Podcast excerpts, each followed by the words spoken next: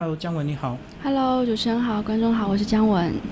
一开始先讲一下你现在最新的一个现况好不好？好，就是毕业已经回去了吗？对，已经回去了，回去了，毕业了，回呃，从台湾回去大概有两个月了吧，然后在大陆找了一个多月工作，嗯，就还在找工作中。哦，嗯所以利用这个工作的空档来台湾这样子，嗯，嗯，也没有找到啦。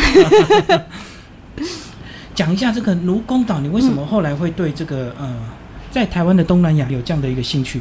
跟你这个在正大念的本科有关系吗？呃，我在正大是念的硕士班，然后为什么对这个议题有兴趣？其实一开始我觉得，其实书写动机一开始没有那么强烈，一切都是一个因缘际会。然后，嗯、怎么说呢？当时因为我原本是写小说、写散文，然后当时在正大念研究所的时候，做了一阵子研究之后，其实我一直都有一个就是想要创作的冲动。那当时后来我就在两年的学习之后，我就决定还是以创作来毕业，因为我们正大传院是可以创作毕业的。然后那一开始想的也不是写义工，然后我自己心里面一直有一个题材是做偷渡客。那是因为我在荷兰的时候打工。然后以及留学的经验中，认识了一些从大陆，尤其是福建来的一些偷渡客。那他们是老一辈的偷渡客。然后那时候我在打工的时候，他们就跟我说以前的偷渡故事。然后那时候都是从福建搭船，搭好像几个月的船，到按不见到荷兰，嗯按不见天日的。然后就听听了一系列，其实比较。呃，怎么说？我觉得还对我来说，就是那个东西一直在我心里，觉得蛮震撼的故事。那我当时一开始也写了一个以偷渡客为题材的小说，但是我就觉得，其实虽然我听了这些故事，我也在荷兰有一些劳动经验，但是我毕竟没有在第一线的，就是第一线的劳动经验。嗯，然后，嗯，写那个小说，我就觉得只是一种浅尝辄止的尝试。对。然后，但是还是想创作，但是一直是抱着想创作的心情。那正大是可以多元的作品毕业，而且我当时想的是，哦，那我写个剧本好了。嗯然后，呃，写剧本的话，也是写这个偷渡客的题材，因为我知道台湾以前早期也有很多大陆的偷渡客嘛。然后我也做了一些研究，然后我就拿着这个题目去问我们，就去找我的指导教授郭立新老师。可是那立新老师问我，那你要怎么去进入这个管道？其实是很难的，就是我能不能找到这样一群人都很难。然后当时我就说，那我有观察到在台湾有这么多的东南亚移工，那有没有可能我把他们的生命经验做一个转介到我的创作上面？而且毕竟像创作的话，你其实可以加入不少自己的想象啊，然后做一些情节的虚构啊，就是它不会那么的，嗯，没有那么的严肃，对并不。是像这个纪实报道一样。对，，不像纪实报道。那老师就问我说：“那你为什么不做一个东南亚移工的纪实报道呢？”嗯然后我就说：“那一方面是因为，呃，这是一个很严肃的社会议题，那我不确定我有没有能力把它做好。那另外一方面是我也没有，因为我毕竟一介陆生，我在这边没有进入的管道。嗯，嗯，那那时候正好立新老师他认识 TY，也就是我在做田野的地方台湾国际劳工协会，他说那你可以去，我帮你引荐一下对，那我就去了。那去了之后，那我一开始在那边的位置就是做中文老师，嗯然后才开始这一系列这两，然后就才开始做了这为期两年的嗯田野调查。那那这两年的田野调查对我来说是远超乎我自己的想象，远超出我一开始的想象的。是，对对对。就是他们的困境超乎你的想象，对不对？对他们的困境超乎我的想象，而且这两年就是不仅说我观察到在台湾的义工有这么一系列的困境，这是一方面啦，就是就是原来台湾有这样子一个这么大一一大群的人，七十万人，对，然后但其实，在平常日常他们是怎么说？他们分布在台湾的各个家庭，然后工厂，然后他们是某种程度上也是一种隐隐形的角色在里面。然后有时候我们平常可能就只有在呃放假的时候，在某一些地方可以看到他们。所以对这这个议题对我来说是，就是进入之后我才发现，这是我超乎我想象的一个很严肃的议题。嗯，可是我在看你这样，当你这本书写出来之后，因为你了解的够深刻，你可以写入他们很很多很真实、血淋淋的一个，不管是生命经验，或者是呃、嗯台湾人对他一些比较不人道、不好的一个地方。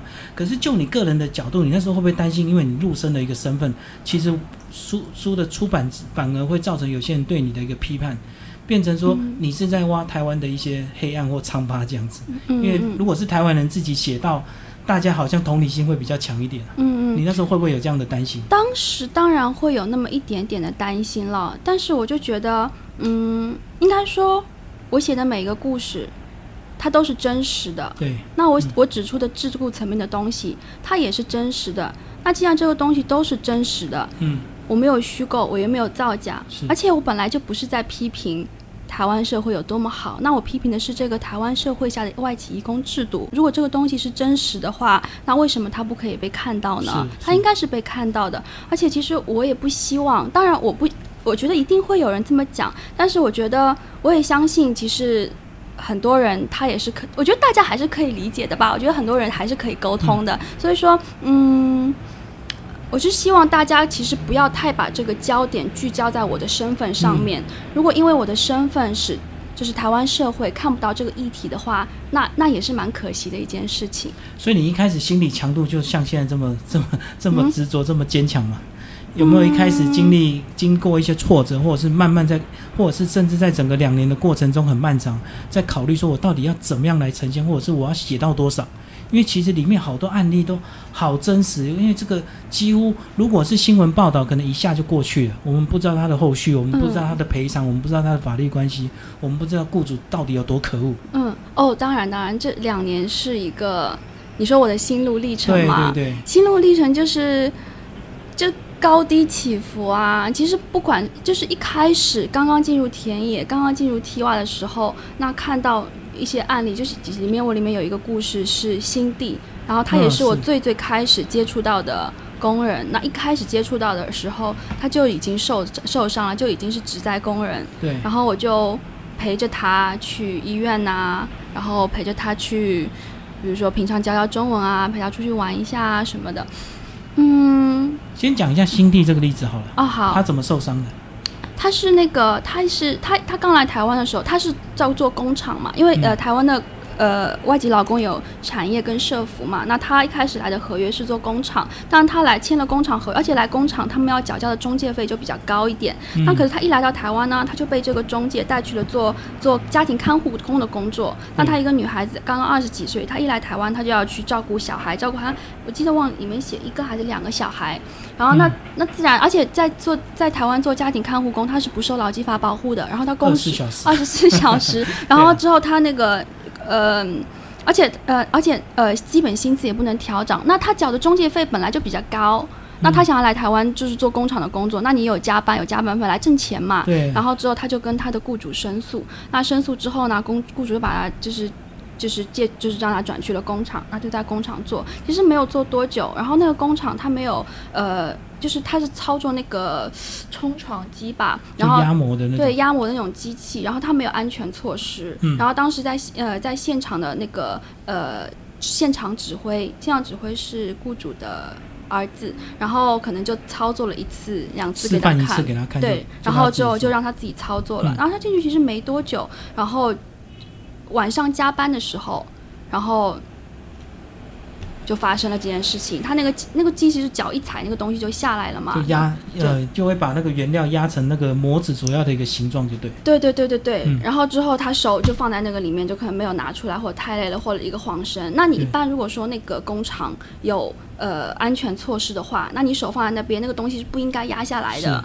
对啊，所以事情就发生了。那发生之后，那雇主就当然带他去医院了。带他去医院之后，没有多久就让他签和解书，强迫他签，强迫他和解书十万块。嗯，嗯，然后之后还跟他说，那你不签，我就我们就要终止这个呃医疗。那他当然害怕啦。然后之后呃，可能通过医医院有呃医院其他的外籍劳工，然后跟他就跟跟他说有这么一个组织，然后他就来替娃申诉，还是一开始打了。也应该也有打一九五五是吧？我有点记不清了。然后就，然后之后我们才知道了这个案子。当然，嗯当然这一系列的时候我还没有参与。那我见到他的时候，他其实已经做完了好几次的手术了，然后那个手已经被这样子包起来了，嗯，然后。然后后来这个女孩子反正就在 T Y 的庇护中心待了快两年吧。那这两年就是这两年都是主要是打官司，还有那个做一些手术复健嘛。对，打官司，然后做手术复健，然后嗯这是一个很冗长的过程。然后那个手术来来回回就做了好几次，然后还有不同的手术方方案。那一开始是把手那个截肢截掉，然后之后移植这个脚趾头的，对，然后后来之后就把这边要开一个洞，把它放在这个鼠膝部，让它这个手上有一点肉长出来，然后之后就帮他，然后就说讨论手术方案，那是把脚趾头移植呢，还是把这边就切一刀让它骨头生长，然后就做医疗，然后就是打官司嘛，那雇主肯定是不同意我们嗯要他。我们的赔偿金额嘛，所以就反反反反复复弄了很长的时间。过来住两年的时候，然后最后才才和解和回去。那当中这个女孩子还经历了一个就是怀孕，怀孕的嗯事件，然后，嗯，就其实想到她，她，我觉得她，你看二十几岁，就是那我看到她的时候嘛，就那么小一个小女生，那我就觉得她是妹妹啊，嗯然后当时，那我的人生经历中，我也没有经历过什么职灾，我没有见过职灾工人，嗯 我也是被保护的很好的小孩啊。然后就，而且当时我是想说，回归到我刚刚说最初进入田野的时候，那个震撼感太强烈了，至少对我来说，那个震撼感太强烈了。就是那你去了，你就问嘛，那你你你发生了什么事情？那有的人会跟你说，那就算有张平常没有那么血淋淋的案子，他也说那老板不好，然后呃嗯，阿妈打我，那我就想说，那哎呀，怎么会打你呢？那为什么打你呢？他拿出一个视频给你看，你看到了也很难受。他们年纪这么小，嗯但是也是，而且他们只是来这边工作，人家也没有做什么错事。那还有就是工厂工人也是的，就超时工作，对，然后不给加班费，然后老板对他很凶，骂一些一些一些话，然后愚公也是，愚公就是你知道，就是也是超时工作，睡几个小时，然后就是劳动条件和生活条件都不好，就就这个东西啊，我对我当时来说，我看新闻的时候，那是很扁平的，你只是看到报道而已，但是当这个人他站在你的面前的时候，那个心里的感触是不一样的，而且然后你慢慢跟他们会产生建立关系嘛，对情感，对，然后就会产生一些情感的关系。所以我是说，那刚刚回到一开始的问题，你说是不是一开始心理素质就那么强？没有，那时候我有时候晚上甚至回去，我就觉得，哎呀，会做噩梦，就想不是噩梦，就是那个也不是真的那种噩梦，就是会影响到自己的情绪。对，会影响到情绪。然后当时我还一直在想说啊，踢网的人好棒，每天都要处理这种事情，心理素质该有多强呢？嗯嗯嗯当然，呃而且那个时候，而且你其实做田野或做研究或者接触这一系列的社会议题，其实你在那个过程中，你会有很多很多的思辨，嗯。无论是对这个制度层面的思辨也好，对你田野就是研究嘛，你是有伦理问题的。就像我在这个田野里，这个女孩子，她把这个伤口，她去看医去医院的时候，她把纱布解开，是我当时就在想说，我该不该看？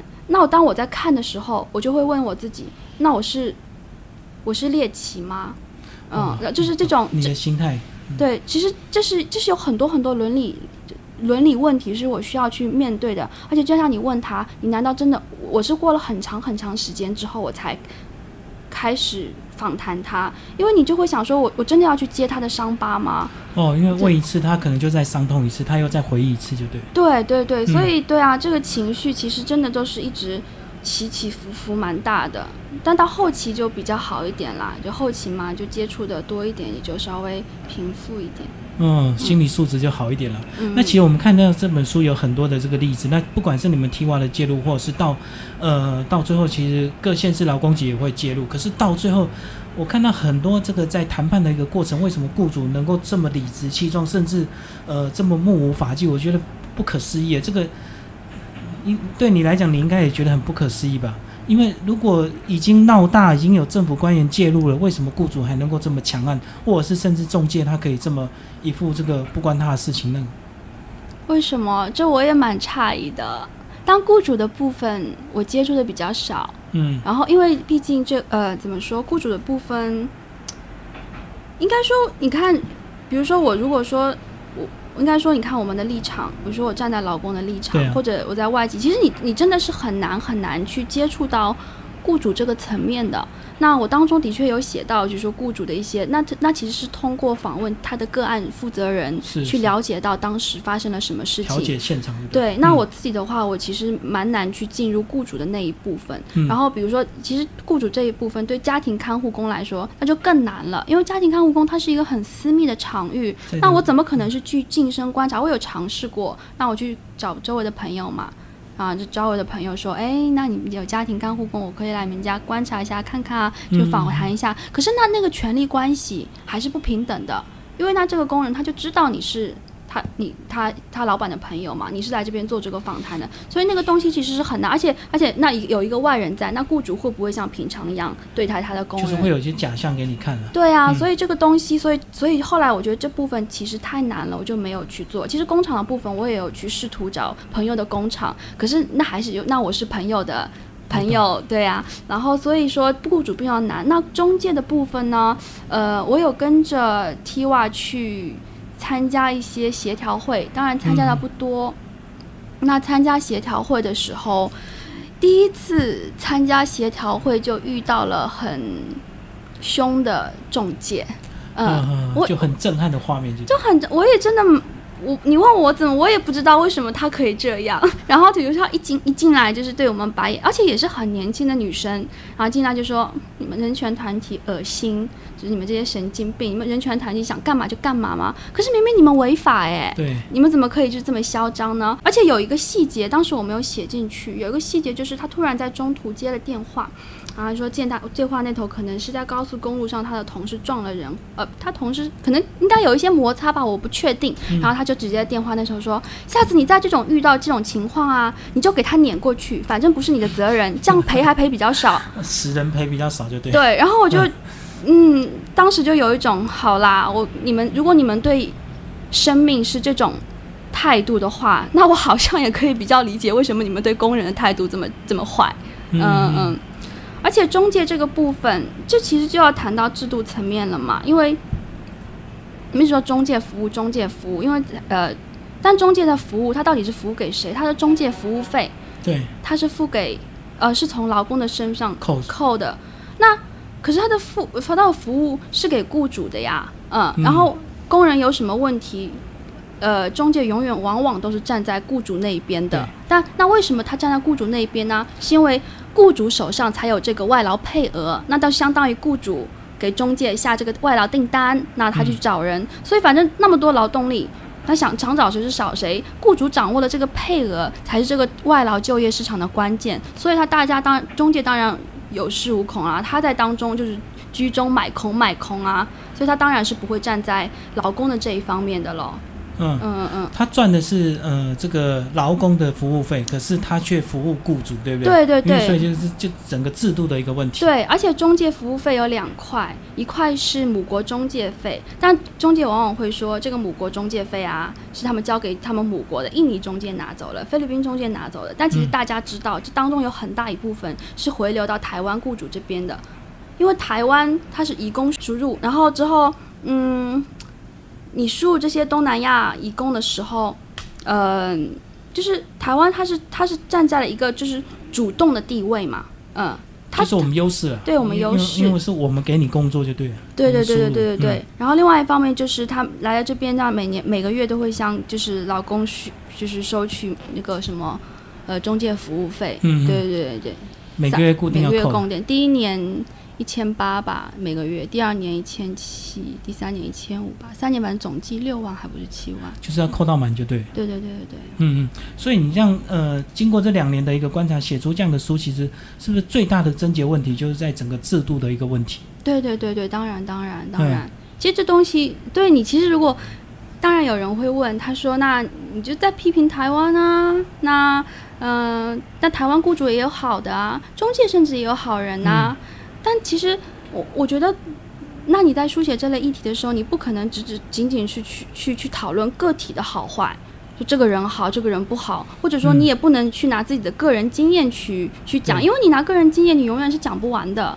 就好像就好像那我写我写个案，其实就算我们在做个案的时候，你你做个案，就算你说你要救个案，你也是救不完的。那么多人，你怎么去救他们？对对对，所以其实我我对啊，写这本书，我也是希望大家。当然，这对我也是。我是希望大家可以看到，就是台湾对外籍劳工这个制度层面的歧视，以及看到他们在结构性上处于的困境，结结构性性上的困境。嗯嗯嗯。所以要改变他们困境，唯有只有从立法去修正，对不对？就把整个制度确做一个确实的一个这个重新修订这样。对对对对嗯对对不然这样的案例永远都会一直在发生。对对对，如果你制度层面的东西不改的话，这些东西永远都会在持续不断的发生。嗯嗯嗯。对啊，那你有没有想过，为什么台湾这么需要大量的这个东南亚移工来从事不管是基层的这个制造业，或者是家庭看护这部分，台湾从八零年代开始，越来越多？就一直在大量持续的引进嗯，外籍劳工，而且你去看那个数字，去劳动部的那个官方网站看那个数字，它那个数字每年都是在增长的。对。嗯那经过这么多年的一个这个引进，那其实照理讲，应该制度呃即使有些不对或不好的地方，还是会做一些修正。为什么还会被观察出这么一堆呃一些这么严重的一个这个个案这样子？制度它的确是在有，它有在修整，有一些小的小的细部的地方，嗯它有在修。那比如说之前一直在打的那个三年出国一日，那原本的话，呃，老公在这边待满三年，他一定要回去一次，出境一次再入境一次。嗯那这样，但是你出境之后，你就一定要再缴一笔那个巨额母国中介费。哦，就给被抽一次，给一次对，那、嗯对啊，那就扒一次笔，因为像越南，它最多可能缴到二十万台币，那菲律宾一共也就十几，呃，菲律宾、印尼可能十几万，嗯，那但是那个这个法后来有被废除嘛？那当然三三年出过一日的法法源，呃，有这个法条是因为就是防止蓝领移工变相成为台湾人，但是、哦但是在那个待太久就对，但是那个移民法后来修改了，就是说蓝领工人无论如何你也不可能变成台湾人的。那既然这个法条都废除了，那三年一日这个出三年出国一日这个法条其实就就没有用嘛，就是不应该有的。所以说这个法条被修了。但是我刚刚想说的是，其实有些当然有些法条的确是在修，而且以前的话，以前我有访过一个中介，中介说啊，以前这些老公都很怕我的，他说我一张机票就能把他们遣返。嗯，但现在你不能那么轻易去遣返一个一个工人，就配额的问题。对对对对对，虽然说，嗯、这些细枝末小小的地方的确是有在改变的，但是它整个大的那个制度层面的东西，最主要的东西，最被诟病的东西，那例如说。最被诟病的不能自由转换雇主这件事情嗯，它都没有改变。那它既然这些东西都没有改变的话，其实你只是有一些小小的松动，就是你知道这个大的结构在这边是，在旁边这些小小的松动，它并不能够，嗯，去真正在本质上去改变这些人的困境。而且这种小的法修了之后，它其实会随之而来一些另外的问题，就好像三年出国一日这件事情修法修掉了，然后。一共不用回到他们的母国被中呃剥削一次，那但现在出现最多的问题就是工人在台湾在呃被剥削在地化，那那中介就死掉，跟他说你要工作，要工作就给我钱，嗯嗯嗯，那很多工准他需要转换雇主呀，他在向庇护中心等待转换。那那他他要钱，他他他到底是他要工作啊，他要工作他就要给钱呐、所以这个钱他还是要从工人的口袋里拿出来。嗯，所以这个一个这个巨大这个这么严重的问题，它不修正，是不是因为呃背后一定有一些所谓的利益关系，对不对？造成我们这个最重要的问题它不修，比如说呃劳工不能够随便自己自由变更雇主这样的一个问题。所以到底是谁得到一个最大的利益，让他们呃这个修法变成这样的一个缓慢？到底是谁应该是雇主，对不对？在这个在这个结构里面，谁得到的利益最大？我会觉得是中介得到的利益最大嘛，他就是在当中买空卖空嘛。嗯那雇主有没有得到利益呢？应该说，嗯、其实其实我觉得啊，这个如果说，比如说像不能自由转换雇主这种法令被废除的话，其实有有有，也许也许雇主现在会觉得，哦，那嗯、我让公中介帮我引入一个人，嗯，那好像很轻松嘛，对不对？雇主也不用去去跑那些繁流程啊嗯什么的。其实我觉得最好就是一个牢固双赢的状态，嗯就是呃，你看呐、比如说像家庭看护工，你引入一个人，那这个人他就是被绑在这个位置的。那雇主经常会说，你看我花了那么长时间，我引入了这么一个工人，那我觉他他可可能这工人不好做的不好，那我又不能立刻换他，嗯。因为呃就。因为然后因为这个工人呢，他是被一个萝卜一个坑的绑在这个雇主的名额这个家。这个嗯。家里面的。嗯。那如果这个东西可以松绑的话，让劳动力回归到自由的劳动力市场。那比如说你雇主对这个工人不满意，没关系啊，你可以去找其他的人。对，那这不是一个很好的牢固双赢的状态吗？嗯，所以说我也不能说这这个东西对雇主是占尽呃有利的吧？嗯。如如果雇主能看到这一点，会会比较好。或许他们觉得他们已经这个培养训练这么久，他不想轻易的去更换，对不对？因为要重新的再训练，因为而且有些老人家的一些照护，他是需要有一些可能不管是疾病啊，或者是用药这些东西，它是需要一点点专业的。对对对，而且有时候很多雇主可能对这个制度的层面没有那么了解，那可能他他用这个工人，他可能用的挺好的，那三年之后他想要继续留用这个工人，因为以前都要出去一次嘛，再回来。那那这个当中，那如果雇主不了解这当中制度层面的东西，那中介就有很可能在这个当中操弄一些事情。那可能跟跟雇主说啊，这个工人他就是要回去啦，干嘛的？那他就是这这个当中，其实对中介来说，它是有很大的操弄空间的，嗯。所以果然最大利益就是在中介的部分，造成我们修法这么缓缓慢。再给我们举个例子好不好？千里寻夫记这个海上喋血这样的一个事情，呃，好像很多来到台湾做渔工的这个东南亚渔工，他们的困境也非常的辛苦，对不对？在船上，嗯，几乎二十四小时都在工作，甚至常常会被打，然后打到最后，他们就是一定就会物极必反，就会造成有一些这个。比较不好的喋血事件，这样，这个千里寻夫记，这个呃，她老公是被关了之后，老婆才来台湾为了探亲嘛，为了探监这样子。嗯嗯嗯嗯嗯。那那这就是涉及到一个，因为渔工的话，它有分境外渔工跟境内渔工。那境内渔工引入的法源是劳基法，就是他来到台湾，他而且他在这边从事的都是近海渔业，可能出去个一个几个几天几个月，然后他是会回回来的。那遇到了什么东西，他是可以去寻求一个法律上的保护的。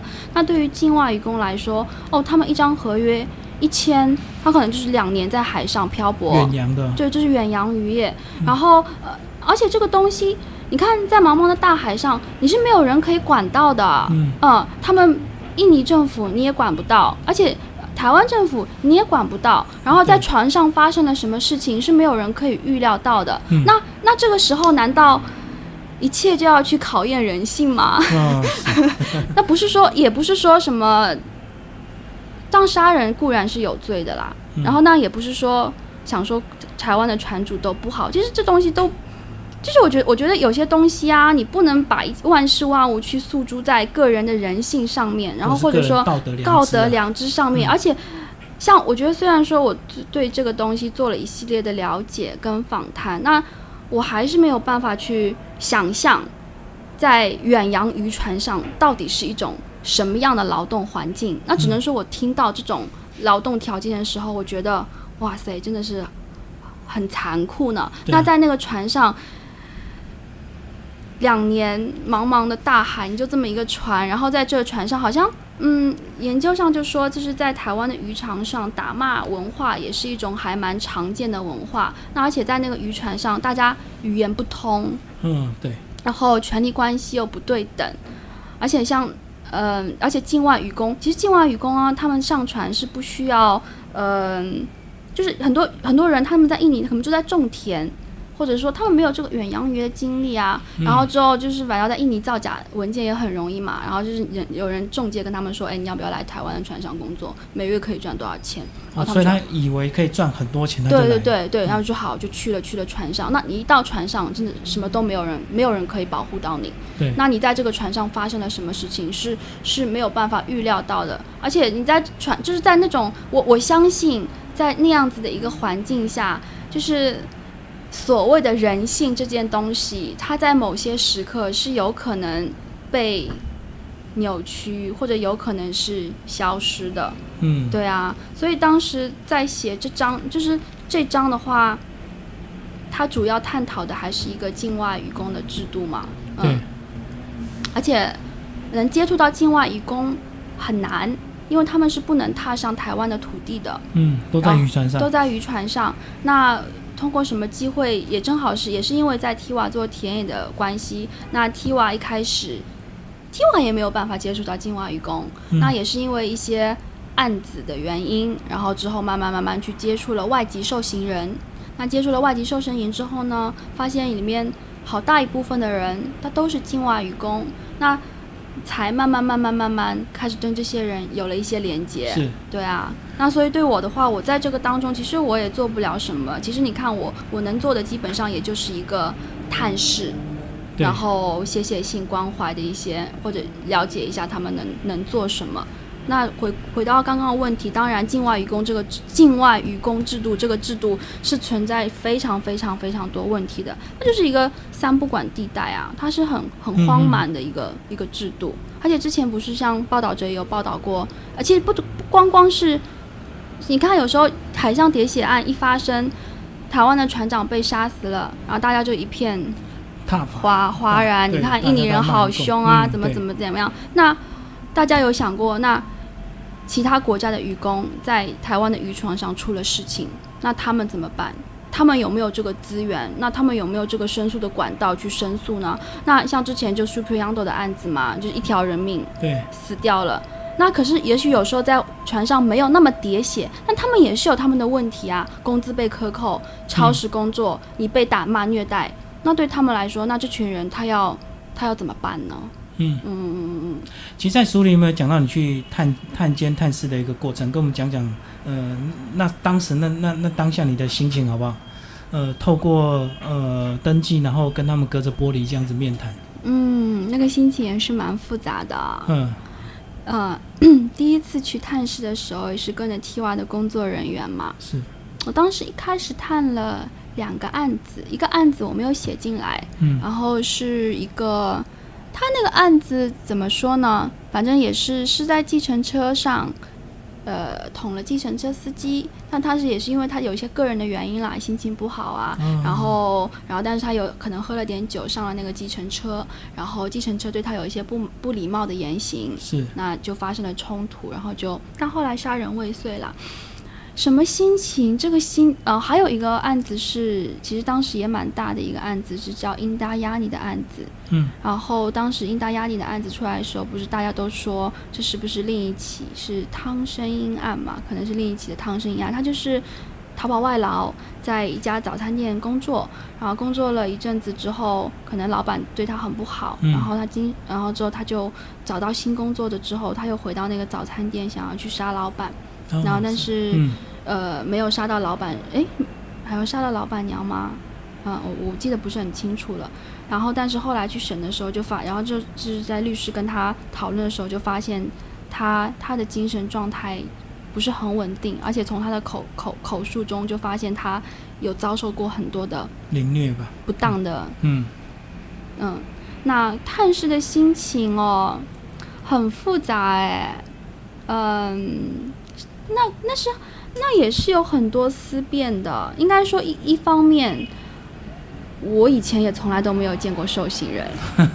也是透过这本书，对啊那你去监狱嘛，你一般人的想象里面当然关的都是坏人啊，犯了事嘛。嗯而且我探视的人还有杀人犯。对，那你可是你，当你看到他本人的时候啊，你会发现，哎，这个人其实很人很好啊，就他的样子，他的样子你不会觉得这么凶狠啊，啊，你会觉得他甚至他很有礼貌，他很谦逊，然后他跟你讲完话，他一直在跟你感谢你，他跟你说，嗯、谢谢你啊，不是你来我也没有朋友啊，什么什么的，没没有人关心啊，嗯没有人探视。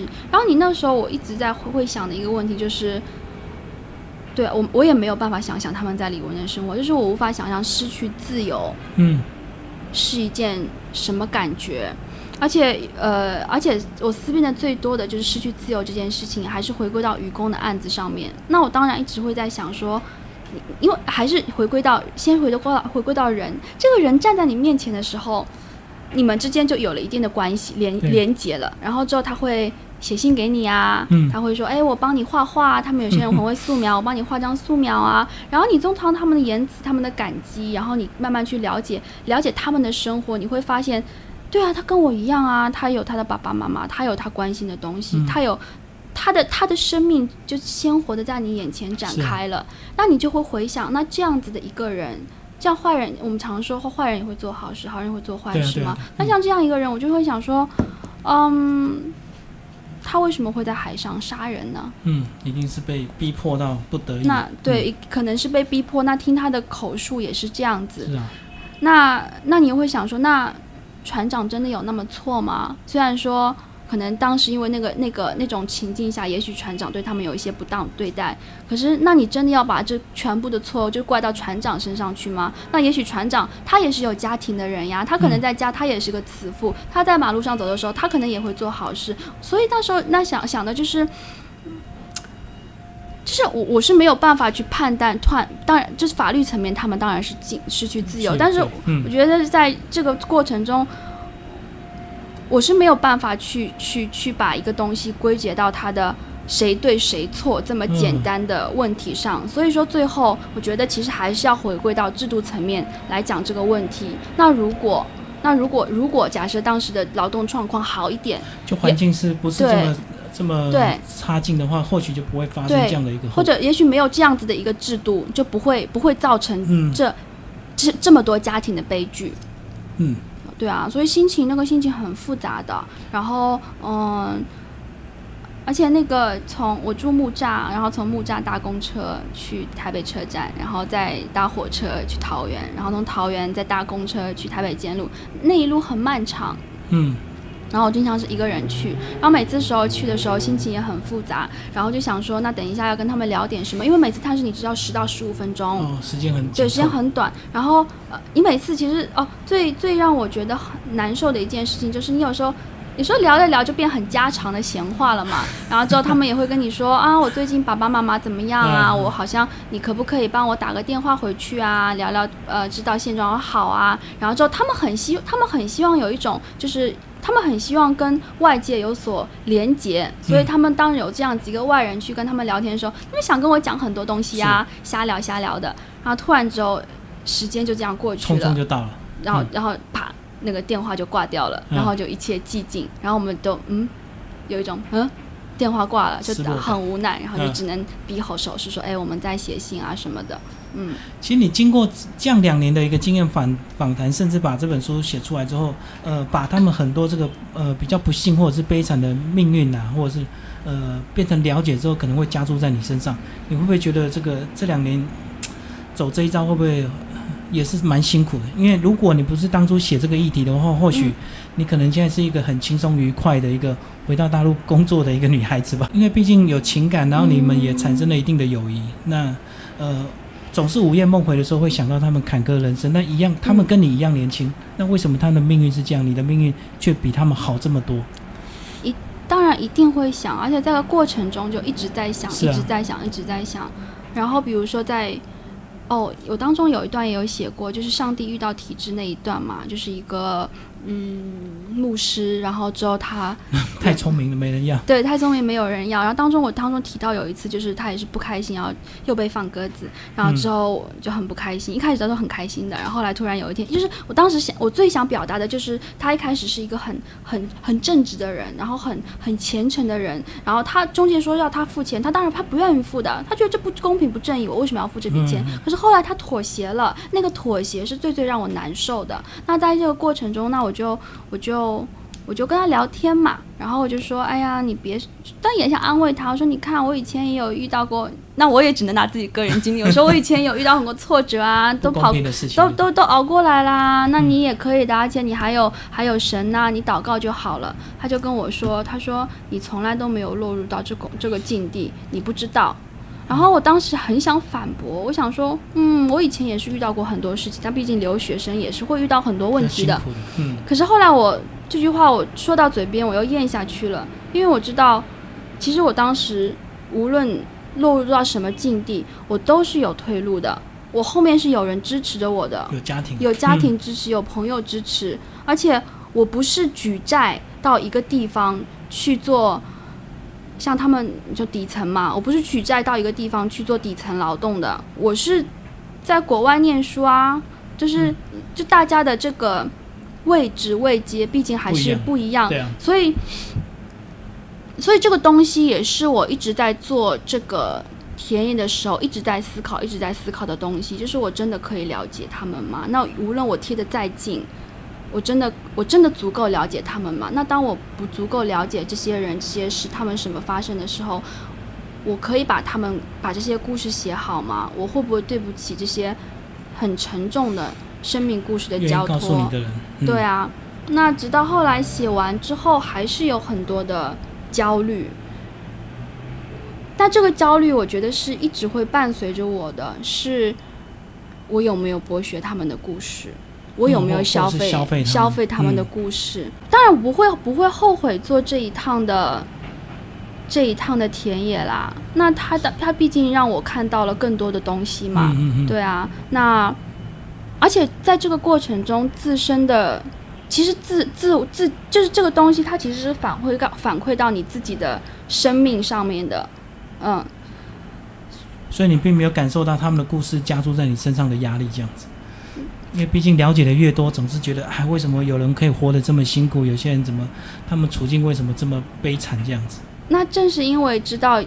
应该说，这这就是这回归到一个创作者的角度来讲好了。有的时候，比如说以前写小说，我往往会有有偶尔会有一些自溺的情绪，因为我可能在处理我自己人生中的一些困境，我在我这个小世界当中的困境。但是对打转，但是那现在我就比较不会处理这方面的问题，因为那是很小的事情了。对对对对对对对对，比较起来。对对对，他们是有在我，觉得这些都是这这两年的东西就太多了，一下也讲不完。就是他有在我的身上留下很深很深的印记的。那他会不会影响到我？会影响到我，但是这是我觉得这这还是是好的影响吧。你很难讲好坏，那他是他他他他他他，我不会后悔。嗯嗯嗯，最后总是希望这个他们这么真诚跟你分享这么多故事，你。书写出来之后，总是对后来未来的义工总有一些帮助，对不对？所以这也是你出这本书的一个期望。嗯，对啊。那一方面就是写作者嘛，你当然希望自己的作品被看到。那另外一方面也是啊，我就希望，也不知道行不行啦。但当然是希望，就是有更多的人可以关心到这个议题。那最重要的、最重要的，其实我想要强调的，就是希望大家真的是可以看到。这个制度层面的东西，去真真正正了解这一大群人，然后他们在这个结构下的处境，而不只是把所有的东西还是聚焦讨论在，哎，我家请的外籍老公可能跑不好啊，那我不好，那我有没有为雇主来人来就是伸张权益啊？就是这样子的讨论，它其实没有什么太大的意义。